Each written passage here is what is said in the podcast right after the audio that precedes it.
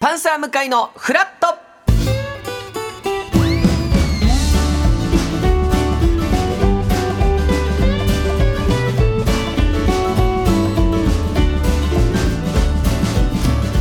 10月24日火曜日時刻は8時30分になりましたおはようございますパンサー向井聡ですおはようございます火曜パートナーのココリコ田中直樹です今日もよろしくお願いいたしおます願いいたしますえー赤坂非常にいい天気でねえ晴れておりますが、うん今日関東地方広く晴れそうですお大きな天気の崩れはなさそうです、うん最高気温は23度から24度ぐらいで昨日と同じぐらいになりそうです今日も昼は日差しが暑いくらいに感じられそうとあいいですということねまあ、秋晴れ秋晴れといった天候でございますが、はいまああのーフラットもちろん月曜日から木曜日まではいやってまして、うんやっぱり火曜日、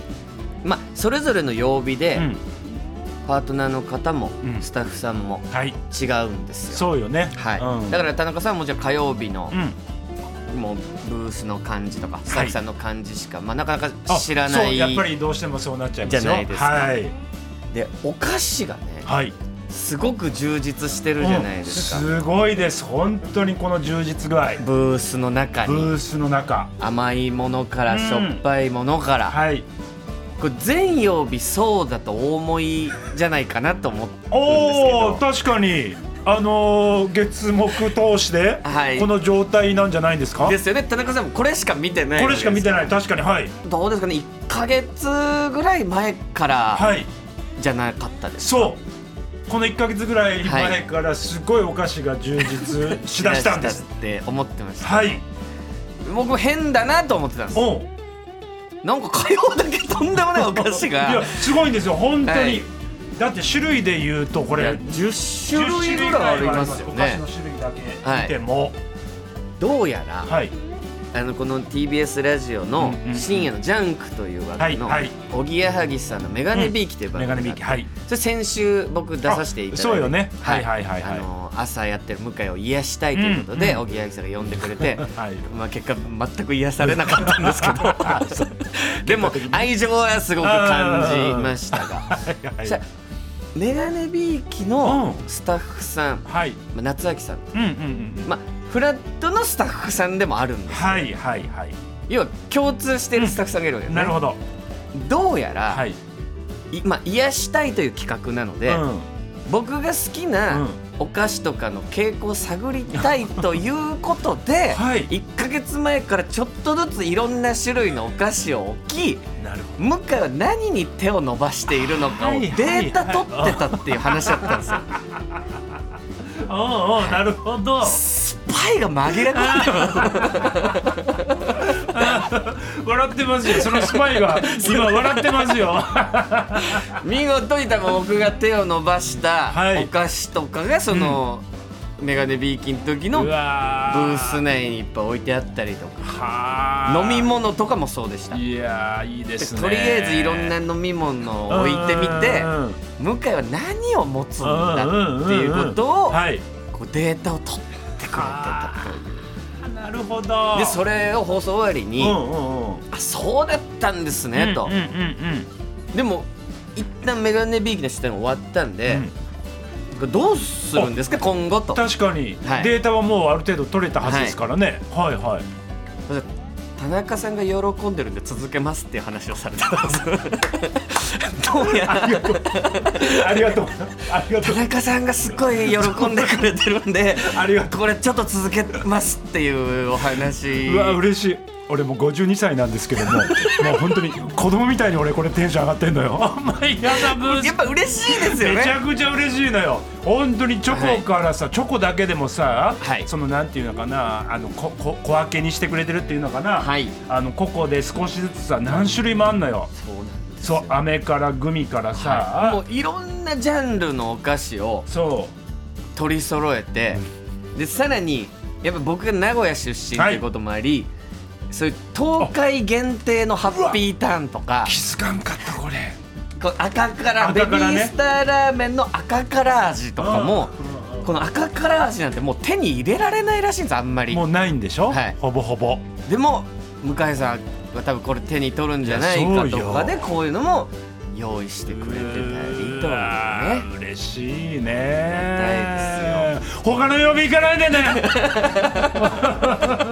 このお菓子の充実度だけは火曜日に残しておきたいあ残しておきたいぐらいでも他の曜日の人にもこの幸せも確かに味わってもらいたいっていうのもありますけどねうん火曜日ごとのカラーがあーねこういうところにい出るんだなやとーありがたいお話あでり気がづかなかったですよ本当にいやあのーまあうん火曜日もそれこそコーナーもね、うんいろいろスタッフさんが考えてくれてそうよね本当に今日も新コーナーサブスケなんていうはいはいはいはい僕がサブスクのサービスそうそうそうそうネットフリックスだったりアマゾンプライムとかが大好きはいなのでうまあそういうコーナーが出来上がったんそうですけそうそどうそう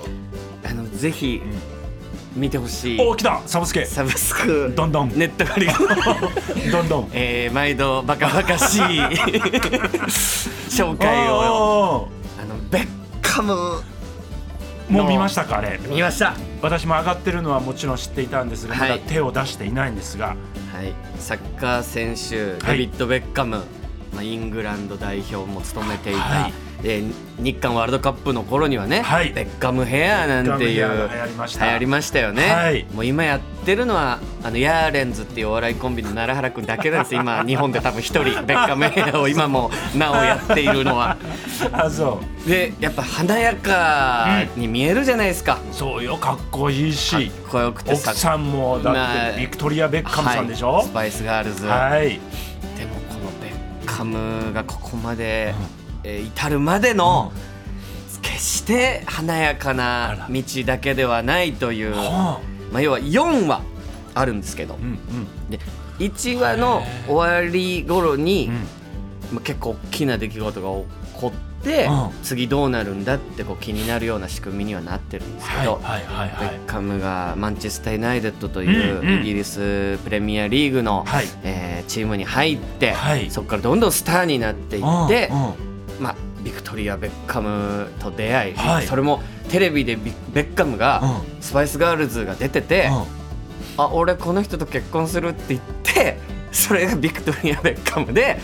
その後本当に出会って結婚するんであすよ。そうなのそうなんですえでイングランド代表になりうんは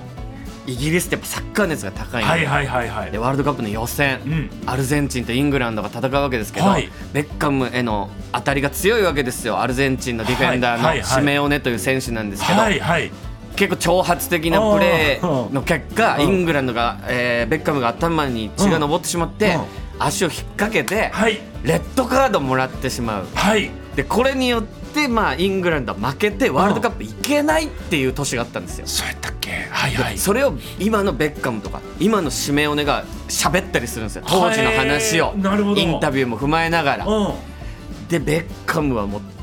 とんでもない国中から叩かれることになるんですねあそうなんやお前のせいでワールドカップ行けなかったっていうあの時ってどん底に行くわけですよへえでそっからプレミアリーグでえー試合出てうんももうスタジアム大ブーイング誰もベッカムのことを応援していないっていう時代がありうわそうやったんやでもその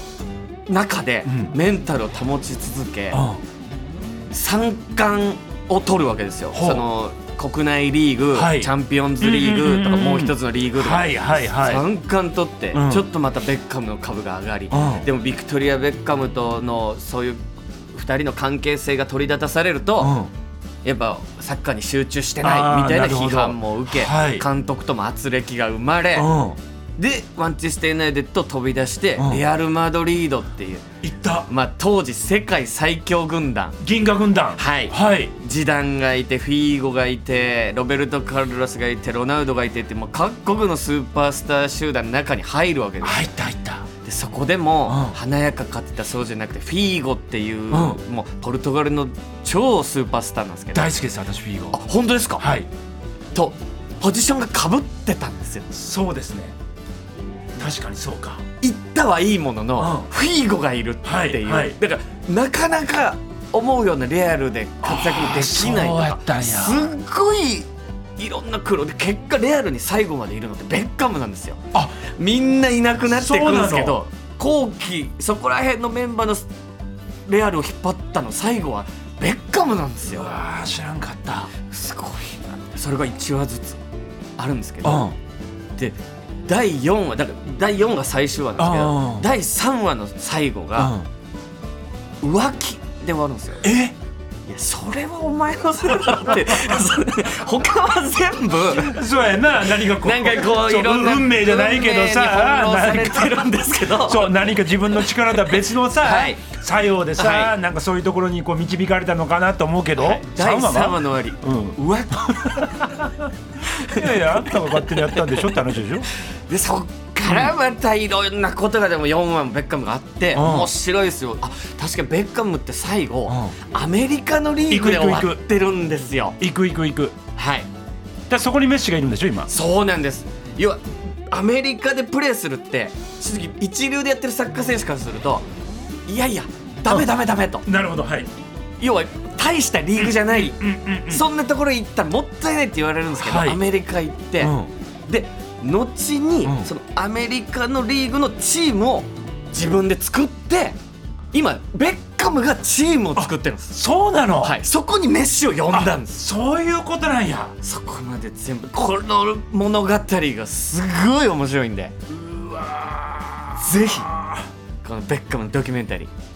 ちょっともう素晴らしいサブスクちゃんと講座に上がって ますね すいませんちゃんと忙しい中 ちだゃんいとぶオ講座ープニングを押してしまいましたけど すいませんちょっといいやー まあ、この後コーナーもありますんで見ます楽しみにしておいてください、え番組では皆さんからのメッセージ募集しております今日のメッセージテーマは、気になるジョイントワードほうジョイントワードはい、この後えドッキドキ協会マッチングでも、ん床バレー協会というのを今日ね、うん紹介していただくんですけど、はいこの床バレーみたいなあーなんかこの本来正式な言葉としては